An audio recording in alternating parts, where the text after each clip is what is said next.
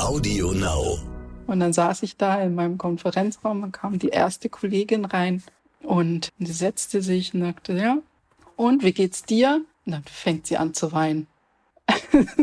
und sie weinte und weinte und ich war so erschrocken. Und ich dachte so, oh Gott, was hast du jetzt falsch gemacht? Was hast du gefragt? Ja. Wo habe ich denn, wo habe ich, dachte ich so, darüber stand nichts in den Artikeln, die ich gelesen habe und in vielen. Jetzt weinte sie und dann irgendwann hatte sie sich beruhigt und schluchzte und, und meinte dann zu mir, das hat mich in den drei Jahren hier noch nie jemand gefragt.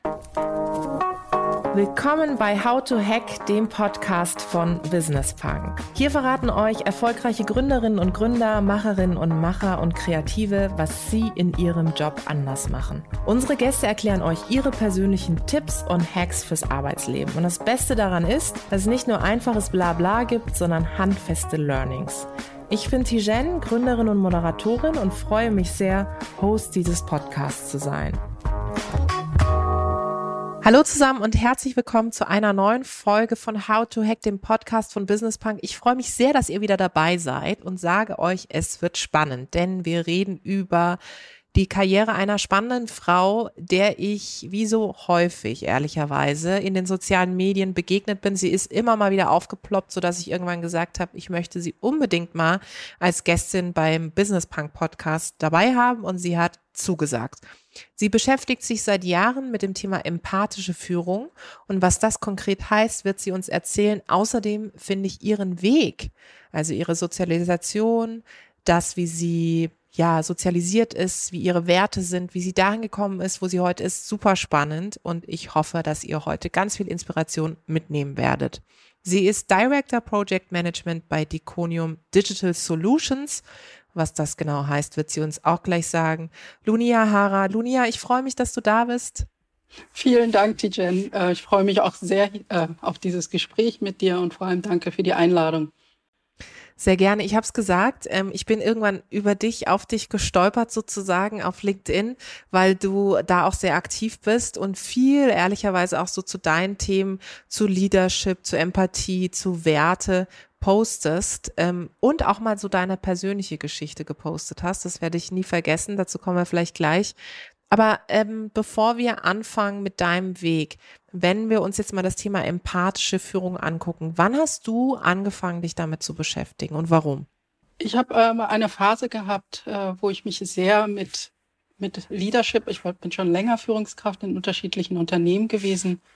Ähm, wie möchte ich eigentlich führen und wie möchte ich eigentlich sein? Wer bin ich? Ja, und habe dann festgestellt, dass ich doch nicht immer meine Persönlichkeit ähm, lebe, wie ich sie leben will. Und hatte tatsächlich auch ein paar ähm, Probleme, sage ich mal, im Job, die ich aber halt eigentlich auf mich selber zurückgeführt habe. Und fest und dann irgendwann habe ich mich auch dazu entschieden zu sagen, du hörst jetzt mal auf, nach links und rechts zu gucken, wie machen das andere, sondern Du machst es einfach so, wie du willst, so wie du es für richtig hältst. Ich bin eigentlich so ein typischer People-Mensch, würde ich mich bezeichnen, und äh, sehr herzlich und offen. Und hatte aber immer so selber oft Führungskräfte gehabt, die halt eher distanziert waren. Und das war für mich immer so ein, ein Zwiespalt, ein Widerspruch, wo ich mich selber dann versucht habe anzupassen. Aber so richtig funktioniert hat das nicht. Und ähm, auf der anderen Seite war das auch nochmal so dieser Aspekt, was ist eigentlich eine Führungskraft? Welches Bild gibt man da ab? Man muss natürlich auch Vorbild sein, etc. Und äh, oder wenn du auch mit Corporates arbeitest, irgendwo so bestimmte Erwartungen aussehen, etc. Und äh, das hat mich tatsächlich eher so runtergezogen. Und ich habe mich damit angefangen, mich zu beschäftigen, wer bin ich eigentlich? Und ähm, wie möchte ich sein. Mhm. Und habe da auch Erfahrungen gemacht, also indem ich dann andere Führungskräfte auch beobachtet habe, wie man mit Leuten umgeht, wie man mit mir umgegangen ist und habe das eher so umgedreht und gesagt habe, so, das möchte ich nicht erleben, äh, dass andere das Gleiche passiert wie mir selber. Ja. Und habe dann für mich mich gefragt, geht das eigentlich nicht auch anders? Kann man nicht im Job genauso sein, wie man im Privaten ist? Aber natürlich äh, mit dem professionellen Auftrag, dass ich Leute entwickeln muss und ähm, motivieren muss. Und da geht es bei mir tatsächlich um das Thema übergreifend, dass ich mir gesagt habe, sei wie du willst. Mhm. Und als ich damit begonnen habe, habe ich einfach gemerkt, dass sich dann tatsächlich auch der Erfolg eingestellt hat. Als ich angefangen, ich selber zu sein und die Lunja zu sein und nicht zu versuchen, jetzt Lunja die Führungskraft, sondern einfach, ich bin Lunja und habe die, die Aufgabe der Führungskraft, dass es für mich selber viel besser lief und der Erfolg halt sich auch gezeigt hat und habe dann halt viel, immer mehr und mehr ähm, getraut, das einzuführen. Und das ist das, was ich letztendlich allen anderen wünsche, dass ich immer sage, versuche erst, dich als Führungskraft zu finden. Was ist denn deine Persönlichkeit? Welche Werte hast du? Was macht dich aus? Und dann versuche das nicht irgendwie eine, was du in einem Training gelernt hast, zu übernehmen, sondern finde deinen eigenen Stil. Also ich sage nicht, dass die Leute das so machen müssen wie ich, weil mhm. ich bin ich und das können andere nicht, aber meine Aufgabe, dass ich sage, meine Botschaft ist, finde dich selber und dann versuche das in deine Rolle, egal welche Rolle, das muss jetzt nicht Führungskraft sein, kann jetzt auch jede andere Rolle sein, versuche das in deinem Job einzubringen, weil das ist, ähm, weil ich glaube, wir Menschen verbringen viel Energie darin, etwas zu sein, was wir nicht sind. Absolut. Ja, und das ist genau die Energie, die halt auch in die falsche Richtung geht. Mhm. Und ich habe einfach gesagt, indem ich aufgehört habe, habe ich gemerkt, dass meine Energie einfach in die richtige Richtung gelenkt wurde. Und deswegen stellte sich auch der Erfolg ein. Und auf der anderen Seite geht es auch um Authentizität, dass ich halt auch viel Zeit damit verbracht habe, meine Führungskräfte zu analysieren. Sei es ich alleine, aber auch im Team mit den Kollegen. Warum ist der oder sie wieder schlecht gelaunt? Ist was in der Ehe? Hat er schlecht geschlafen? Hat er selber einen auf den Kopf bekommen? Hat er zu viel Druck? Und man ist die ganze Zeit am Analysieren. Und als Führungskraft merkt man ja gar nicht, wie sehr abgelenkt Mitarbeiter tagtäglich sind wegen einer Person. Und diese ja. Person ist aber in der Lage, das aufzulösen, indem sie einfach das transparent macht. Das gehört auch zur Empathie dazu, dass ich einfach weiß, ich kann ein Störfeld sein in einem Team als Führungskraft. Und das, aber dann, diese Strahlkraft ist aber größer, wenn ich ein Team von 15 Leuten habe und ich die Führungskraft bin, verschwenden vielleicht 15 Leute ihre Energie tagtäglich daran, sich zu hinterfragen, was ist denn mit der Lunja eigentlich heute? Warum war sie so?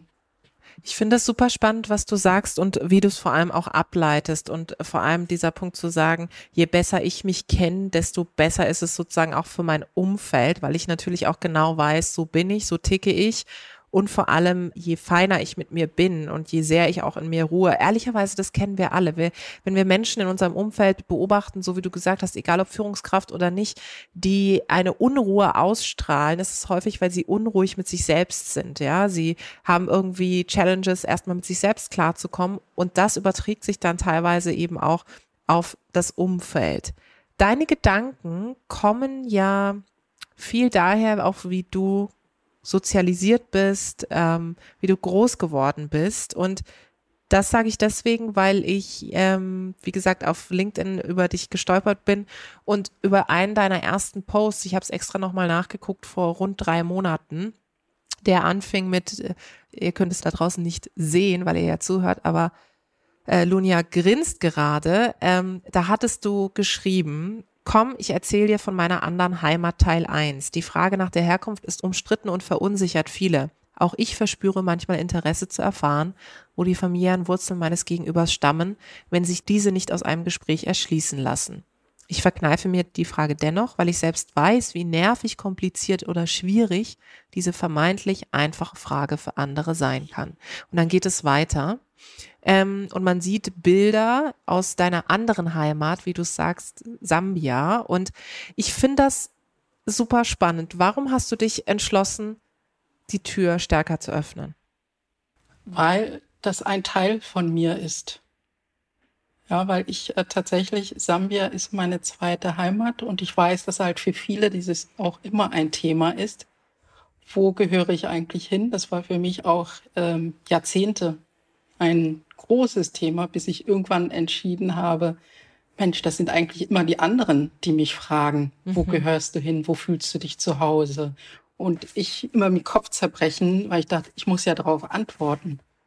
Und ähm, irgendwann das hatte ich ein tolles Erlebnis. Ich war auf einem Flug von meinem äh, Urlaub von Sambia nach Berlin. Mhm. Und da habe ich eine ältere Dame um die 70 getroffen, die dann auch auf dem Flug von Kenia nach Kanada war und dann die ganze Zeit mir erzählt hat und irgendwann fragte sie mich so, und du, wo kommst du denn her und wo willst du hin? und in dem Moment, also ich weiß nicht, hat es irgendwas in mir ausgelöst und meinte, ich war so berührt über diese banale Frage, warum auch immer, und meinte so, ich muss mal kurz drüber nachdenken. Ja, und dann war sie ruhig und ich, hab, ich bin in mich gegangen und habe dann gemeint, weißt du was, ich komme von zu Hause und fliege nach Hause. Mhm. Und das war das erste Mal, dass sich das für mich stimmig angefühlt hat. Mhm. Also dieses, mhm hin und her gezerrt sein. Was ist jetzt mehr Heimat, das andere? Mhm. Was gefällt dir besser als das andere? Es geht nicht darum, was ist besser, wo fühlst du dich wohler, sondern ähm, ich, als, das als Chance zu sehen, äh, nicht Chance, sondern eher, ich bin im Vorteil, dass ich mir aus zwei Welten immer die besten Sachen mhm. raussuchen kann. Und deswegen, warum entscheiden, wenn ich beides haben kann? Und deswegen sage ich, ich habe zwei Heimat. Wie waren die Reaktionen? Als du damit begonnen hast, mit im Grunde dieser, ich nenne es jetzt mal Heimatserie auf LinkedIn, weil das hat ja nicht nur Teil eins, sondern mehrere Teile. Also diejenigen von euch, die jetzt zuhören, einfach mal äh, Lunia folgen auf LinkedIn und gerne mal sehen, dass sie da mehrere Teile veröffentlicht hat. Wie kam das an? Ja, ich war, ähm, ich war in Sambia und das war tatsächlich so eine spontane Idee. Das war mhm. gar nicht geplant, dass ich das mache. Und äh, hab dann irgendwann dachte ich, ach, das wäre eigentlich schön. Du zeigst ja immer so die Bilder von dir in Deutschland, aber der Teil, wo du eigentlich herkommst, wie du hier bist, was du tust, sieht man ja gar nicht. Aber das mhm. macht mich ja auch aus und habe dann diesen kurzen Beitrag geschrieben mit paar Fotos und war überrascht über die Resonanz. Also wirklich, wie interessiert, wie toll das Leute fanden. Aber auch andere, die ähnlich wie ich aus zwei verschiedenen ähm, Backgrounds kommen, so viel Zuspruch und meinten so, fühlten sich so inspiriert, auch mal sowas zu machen und dass sie das Gefühl haben, man muss das gar nicht, man muss sich nicht entscheiden, sondern man kann doch die vielen tollen Sachen aus der anderen Heimat zeigen und zu sagen, ja, ich, ich kann ja meine Geschichte, meine Heimat so erzählen, wie ich sie will, wie ich sie sehe. Auch wenn es da auch wie überall Deutschland gibt's Probleme, in Sambia gibt's Probleme, aber ich zeige halt die Heimat, die ich sehe und wahrnehme. Bist du durch die Erfahrung im Flieger, durch das Gespräch mit der Frau, bist du dadurch nicht nur in den sozialen Medien, sondern sonst auch, ich sag mal, offener geworden im Austausch mit anderen, gerade wenn wir jetzt auch an das Thema Kollegen, Kolleginnen ähm, denken? Ist es so gewesen, dass das wirklich für so ein ja so ein Moment war, wo du gesagt hast, ey, komm, ich habe zwei Heimaten und ich kommuniziere das auch viel stärker oder sagen wir, verheimliche in Anführungszeichen es nicht? Oder lass es unter den Tisch fallen? Ja, das war für mich ein, Bef also diese Szene mit der Dame im Flugzeug, das war tatsächlich ein Befreiungsschlag. Das war wirklich ein großes Thema. Ich bin ja seit dem zehnten Lebensjahr in, in Deutschland und das ist so der Klassiker. Wo kommst du her? Wie, mhm. warum, etc. Kenn ich. und äh, wärst du lieber jetzt dort als hier? Wo ich denke, ja. so, mh, hm, das ist nicht die, das ist nicht die Frage. weißt du, das ist nicht die Frage. Und was bringt mir das, drüber nachzudenken? Ja. Was wäre, wenn du dort geblieben wärst? Ja. Ja, ja. Was könnte alles wenn? sein. Ja, ja, genau. Ich wollte gerade sagen. Jetzt vielleicht wäre ich vielleicht Präsidentin, vielleicht aber auch wäre ich vielleicht auch nur Hausfrau oder oder oder äh, Sekretärin, weiß ich nicht. Ja. ja. Vielleicht würde ich dort auch das Gleiche tun wie jetzt, weil mhm. persönliche Veranlagung, die ist ja irgendwo angeboren und die Talente. Ist ja immer eine Frage der Förderung. Aber ich glaube, der andere Aspekt, der mich das tatsächlich machen lassen hat, ist, weil äh, wo, weil du ja deine Eingangsfrage war ja, warum hast du dich dafür entschieden, damit auch sichtbar zu werden? Mhm. Weil der mich sehr ausmacht. Das ist ein großer Teil von mir. Meine Familie, vor allem auch mein Vater, wie ich aufgewachsen bin. Also, dass ich heute die Person bin, die ich heute bin, hat viel mit den ersten zehn Jahren in Sambia zu tun, wie mein Vater mich erzogen hat, was er mir mitgegeben hat. Und das ist halt, das ist für mich, was ich mir, der ist vor ja, jetzt fast drei Jahren gestorben, wo ich mir selber vorgenommen habe, ich möchte das nicht verstecken. Das ist mhm. das Einzige, was ich noch für ihn tun kann, äh, zu erzählen, was für ein toller ähm, Mann er war und was mhm. er für mich Tolles geleistet hat mhm. und meine Dankbarkeit. Mhm. Ja, und vor allem auch damit, du hast es vorhin kurz gesagt, andere auch ehrlicherweise zu inspirieren. Also genauso wie du angefangen hast, jetzt stärker zu posten, vielleicht hast du es auch, äh, ich sag mal, stärker in deine analoge Kommunikation und nicht nur vielleicht, ich bin mir sicher aufgenommen. Und natürlich wird es Leute geben, die genau das wahrgenommen haben und die sagen, das ist für mich inspirierend, weil ich mir auch immer diese Fragen stellen lassen muss äh, was wäre wenn. Und da gibt es jemanden, die eben offen darüber spricht oder auch eine Art und Weise der Kommunikation und Tonalität hat, wo ich mir vielleicht auch was für mich selbst abschauen kann. Wenn wir über das Thema Sozialisation sprechen, Wertekodex sind wir ganz schnell bei einem Thema, das uns beide ja sehr verbindet, nämlich das Thema Diversity, aber auch Inclusion. Was würdest du sagen, wie hängen Diversität und auch empathische Führung miteinander zusammen? Bedingt das eine das andere irgendwo? Ja, auf jeden Fall. Also für mich äh, ist, glaube ich, der erste Schritt Empathie zur Diversität und auch zu allen anderen Themen. Ich glaube, für einen, also wir sind ja mittendrin in einem Kulturwandel, wo Menschen, Organisationen sich da immer mehr öffnen der Diversität gegenüber. Wir sind zwar noch in den Startlöchern, aber die Diskussion darum wird immer lauter, stärker und wird auch ähm, hoffentlich mehr ernst genommen. Und es geht auch hinaus, nicht nur über Mann, Frau, sondern halt auch Inklusion. Das heißt nochmal andere Minderheitengruppen. Aber für mich ist halt für diesen kulturellen Wandel, den wir da antreiben wollen, Empathie die Grundlage. Es geht ja immer darum, den anderen verstehen zu wollen den anderen wahrzunehmen und dann auf seine Bedürfnisse einzugehen. Aber ich kann nicht auf die Bedürfnisse des anderen eingehen, wenn ich nicht bereit bin, die Person zu verstehen. Hm. Was möchte sie? Was will sie? Aber dann wirklich ernsthaft, authentisch und nicht, oh, weil das jetzt eine schöne Strategie ist, mhm. machen wir mal hier Regenbogenfarben und mhm. äh, das ist nicht aufrichtige Empathie. Aufrichtige Empathie ist wirklich auf die Person eingehen, ernst nehmen und dieses Problem nachhaltig lösen zu wollen. Und deswegen ist es für mich auch, also da hängt ja zum Beispiel das Thema Digitalisierung, da geht es ja auch immer um Menschen, es geht um zwischenmenschliche Beziehungen. Ja, in den Anfängen, wo es darum ging, wir brauchen neues Equipment, wir brauchen neue Tools. Das war für die Management-Ebene total easy. Ja, da ging es nur darum, hey, wir müssen hier Budgets freigeben. Ja, und dann der nächste Schritt war ja, welches Framework nutzen wir? Kanban, Scrum, oder was auch immer, ja, dann hieß es, naja gut, lassen wir die doch mal, die Operativen, die Entwickler, sollen die doch mhm. einfach machen, ist doch alles schön. Ja, und jetzt merken sie, okay, wenn wir wirklich die letzte Säule, ja, und da geht es um Unternehmenskultur, wenn man das wirklich vollumfassend abbilden will, Agilität, muss die Tür des Managements sich auch öffnen und die müssen einfach mal die Treppen runter, sage ich mal, zu den operativen Leuten und sich mit denen unterhalten und zu sagen, wie arbeiten wir zusammen? Und da geht es um zwischenmenschliche Beziehungen wieder und auch wieder das Thema Selbstwahrnehmung. Mhm. Eigentlich müssen sich diese Leute äh, Fragen stellen wie, was macht mir eigentlich Angst? Warum will ich mich darauf nicht einlassen? Warum sträube ich mich gegen die Wünsche des Teams, die ja alle mehrheitlich meistens so was anderes wollen, aber das Management, was vielleicht auf zwei, drei, vier, fünf Leuten oder zehn besteht, kommt dem nicht entgegen. Ja, also und das ist so, Empathie hat ja auch viel mit Selbstwahrnehmung zu tun. Total. Wer bin ich? Was macht mich aus?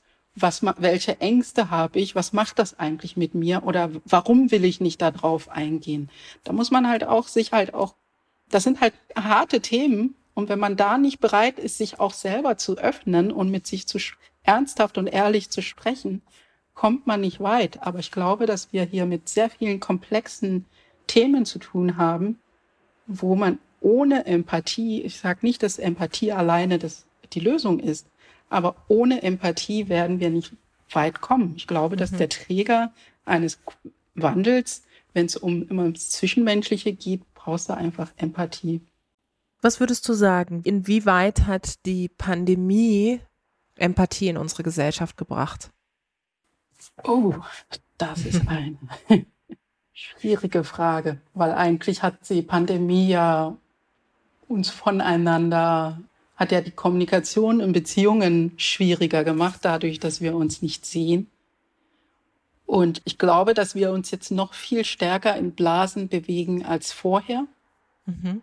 Und das ist eigentlich nicht förderlich für die Empathie, weil ich, Empathie geht ja nicht nur darum, dass ich es nicht meinen Leuten in meiner Blase gegenüber empathisch bin. Das ist ja man meistens, ja, da, weil man ist, äh, hat man ähnlichen Hintergrund, man hat die gleichen Themen, man versteht sich.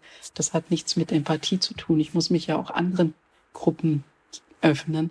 Aber wenn ich nur zu Hause bin und dann halt nur meine Arbeitskollegen habe und auf der anderen Seite im Netz mich nur auf bestimmten Seiten oder äh, bestimmten Facebook-Gruppen oder auf Instagram nur die gleichen Leute followe, ja. ist das eigentlich eher schädlich für die Empathie, weil so diese spontanen Begegnungen, die ich normalerweise im Alltag habe, an denen ich mich reiben muss, weil ich daraus ja über andere Leute lerne und auch über mich selber lerne, die ja eigentlich nicht da sind. Und dann bestrengt sich das ja oft dann auf das, was kriege ich ja mit? Und wir haben ja. ja den Luxus in den sozialen Medien, alles, was wir nicht sehen wollen, wegzufiltern. Total. Total. Und das setzt sich ja dann natürlich auch im Analogen fort, ja. Dadurch, dass wir nicht mehr auf Veranstaltungen waren, dadurch, dass wir nicht mehr im Büro waren, konnten wir viel, viel stärker filtern. Weil wir dann uns ja sowieso nur noch mit Leuten umgeben haben, die im Zweifel Teil unserer Familie waren oder vielleicht mal eins zu eins spazieren gegangen sind mit einer Person, die ich mir dann in Anführungszeichen auch ausgesucht habe. Ja. Mhm wenn wir auf das Thema Leadership jetzt nochmal schauen, du hast es gerade so schön beschrieben und auch aufgezeigt, ehrlicherweise auch anhand deiner persönlichen Geschichte, dass es natürlich auch wehtut, sich mit sich selbst zu beschäftigen oder dass es eben auch mal ja an den Kern des Ganzen geht. Ist das der Punkt, warum so viele Manager, ähm, vielleicht auch Managerinnen in Deutschland, sich so unglaublich schwer tun mit einer neuen Art von Leadership und so unglaublich stark auch an Dingen wie Macht, Hierarchie, Eitelkeit, Befindlichkeit hängen. Woran liegt das deines Erachtens? Aus meiner Sicht ist es ein Festhalten an Macht und einfach ein Festhalten an, an hierarchischen Strukturen. Also wenn man jetzt das Thema Agilität beispielsweise rangeht und die gesamte Belegschaft sagt, hey, wir wollen hier einfach mal eine andere Art des Arbeitens haben, warum sträubt sich dann eigentlich die Minderheit in einem Unternehmen und lässt das mhm. nicht zu, verzögert das? Ja, weil da natürlich da auch darum geht, Strukturen aufzubrechen. Aber eigentlich Strukturen, die halt vielleicht ein Unternehmen lähmen und ein Unternehmen davor bewahrt, eigentlich den richtigen Schritt, den Schritt in die richtige Richtung zu machen, weil das ist nicht aufhaltbar. Es ist eigentlich nur ein Hinauszögern von etwas, was sowieso kommen wird. Ja, aber warum macht man das? Es ist, glaube nicht, dass die Leute unintelligent sind. Im Gegenteil, da sind ja oft intelligente Leute unterwegs, aber da geht es eher darum, auch Erhalt von eigenen Machtstrukturen, warum man dann halt bestimmte Leute da nicht reinlässt. Ja, deswegen bin ich ja beispielsweise auch sage, so ja, bei manchen Dingen brauchen wir halt auch einfach Quoten mhm. wie die mhm. Frauenquote, um die dazu zwingen, dass das passiert. Und äh, es passiert ja auch. Also wenn es nach mir ginge, ich hätte gerne, ich, mir wäre es lieber, wir würden über eine Diversity-Quote sprechen, ja. als über eine Frauenquote.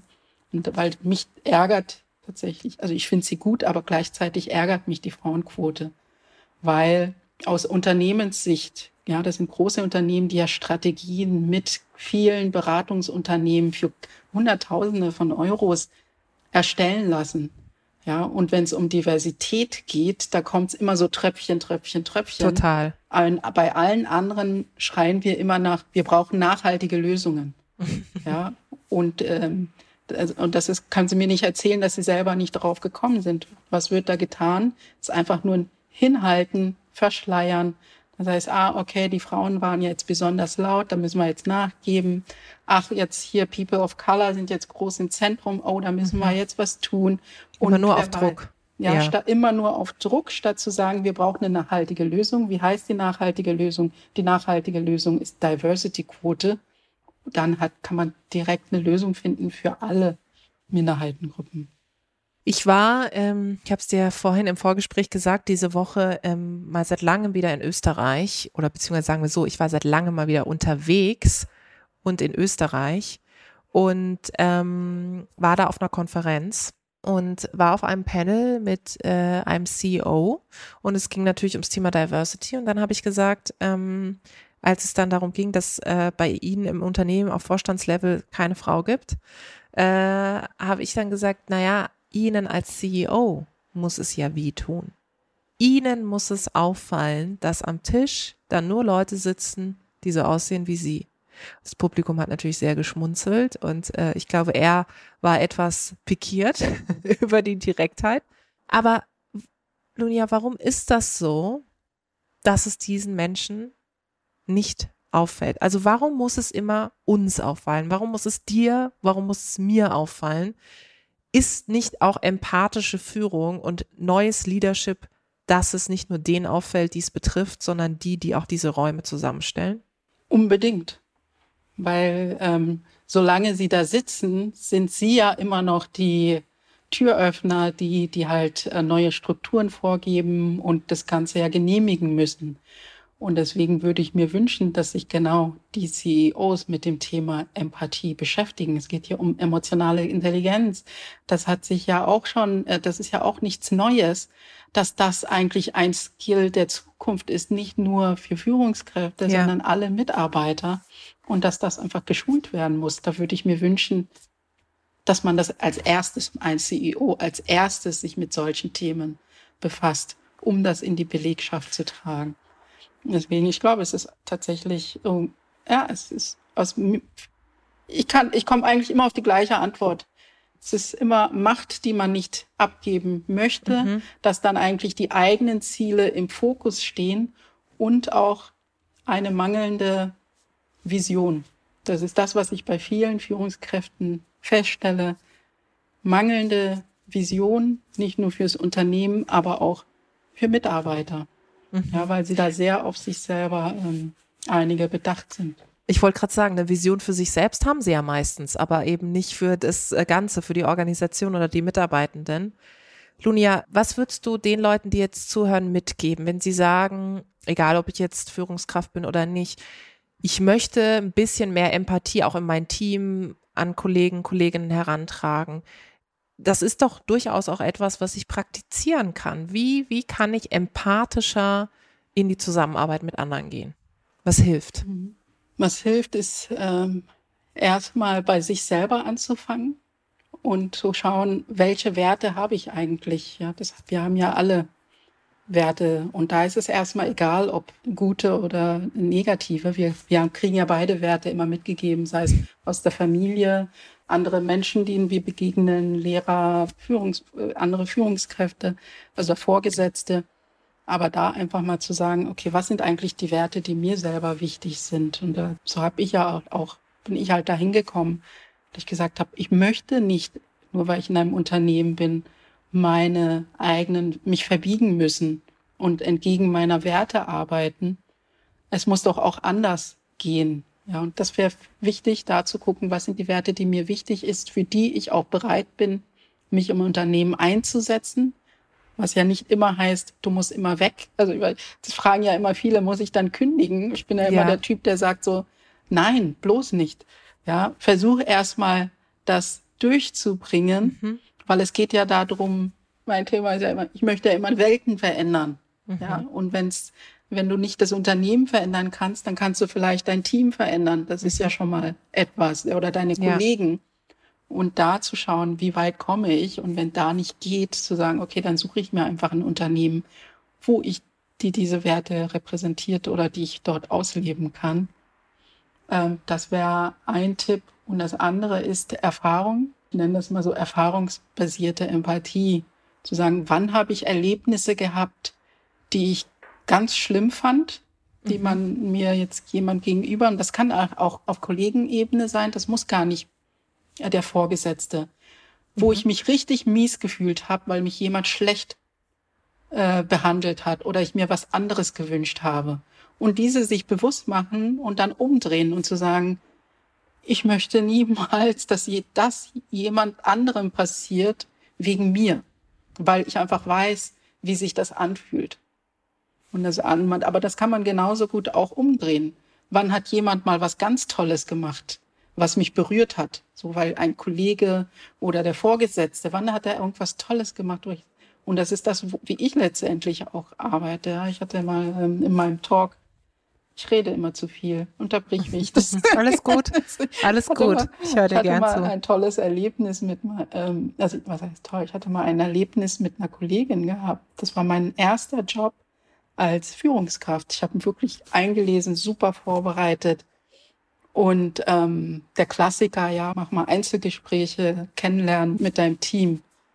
Und dann saß ich da in meinem Konferenzraum und kam die erste Kollegin rein und sie setzte sich und sagte, ja, und wie geht's dir?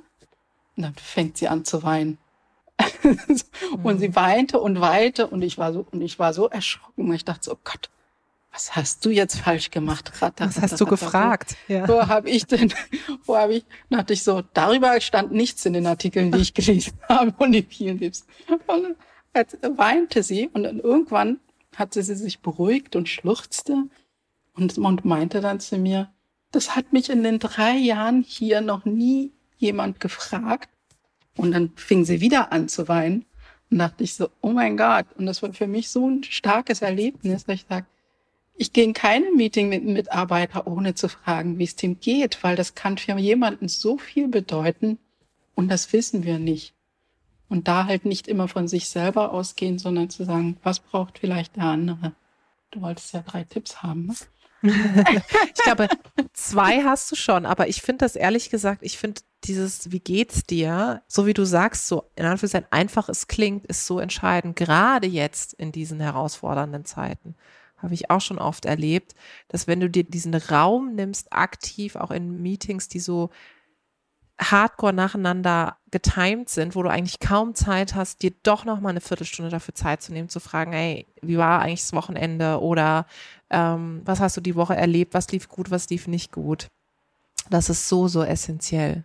Das müssen wir halt eigentlich noch stärker machen als vorher, weil vorher im, in der analogen Welt, da sieht man sich über den Flur. Dann hat man gesagt, Total. wir haben zwar heute keinen Termin, aber ich habe da vorbeiflitzen sehen oder stand, sie stand in der Küche, hat gelacht. Also hat man so kurz registriert, alles super, geht gut. Oder du merkst an der Mimik den Leuten, irgendwas ist in der Luft. Und das haben wir halt nicht. Und da halt wirklich dieses achtsam ins Gespräch zu gehen und wirklich nachzufragen, wie geht's dir? Und auch dem Privaten ähm, einen, einen Rahmen geben, ja, nachzufragen, wie war dein Wochenende? Also ich habe auch Kollegen, die halt wirklich mal so ganz straight reinkommen, dann so, hier meine Bullet Points. Ich unterbreche dir aber. Sage so, ich sage so, ja, meine Themen, die ich mitgebracht habe. Weil manche denken so, ja, die ist ja so beschäftigt. Und dann sage ich so, ah, okay, gut, tolle Themen, aber ähm, erzähl mir doch erstmal, wie war dein Wochenende? Ja, oder ich erzähle einfach mal mein Wochenende und das macht aber so viel aus, dieses sich wirklich Zeit nehmen für die Kleinigkeiten ist das, was Mitarbeiter eigentlich am meisten noch honorieren. Absolut. Also Zeit. aber auch ernsthaftes Interesse. Also nicht nur ja. so, wie geht's dir, sondern halt beim nächsten Gespräch auch mal nachhaken. Sag mal, du hast doch letztens erzählt. Wie ja. ist das eigentlich weitergegangen? Ja. ja. Das sind wirklich wichtige und vor allem praxisnahe Tipps, liebe Lunia. Das hat unglaublich viel Spaß gemacht und genauso wie viel du jetzt sozusagen äh, gesprochen hast oder denkst, dass du gesprochen hast, hätte ich jetzt noch ewig lang zuhören können. Ähm, deswegen machen wir das einfach irgendwann hoffentlich nochmal. Erstmal vielen Dank für deine Zeit und dass du Einblicke sowohl in deine persönliche Geschichte als auch in deine berufliche Expertise gegeben hast. Dankeschön. Vielen Dank dir auch für die Einladung nochmal und für dieses Gespräch. Hat mir sehr viel Spaß gemacht. Und ich komme natürlich Gerne wieder. Sehr gut, so machen wir es. Das war die neueste Folge von How to Hack. Ich hoffe, sie hat euch super gefallen. Abonniert uns fleißig auf AudioNow oder wo auch immer ihr Podcasts hört. Zum Schluss möchten wir euch noch einen Podcast empfehlen und dafür lasse ich einfach die Host selbst zu Wort kommen. Hallo, wir sind Raimund Brichter und Etienne Bell von NTV. Wir sind die Hosts von Brichter und Bell Wirtschaft einfach und schnell und damit ist auch eigentlich schon alles gesagt. Genau, wir liefern euch nämlich jeden Montag einen Begriff aus Wirtschaft und erklären euch in 10 Minuten alles dazu, was ihr wissen müsst. Immer aktuell, immer verständlich. Hört rein bei AudioNow und ntv.de. Und natürlich überall, wo es Podcasts gibt. Audio Now.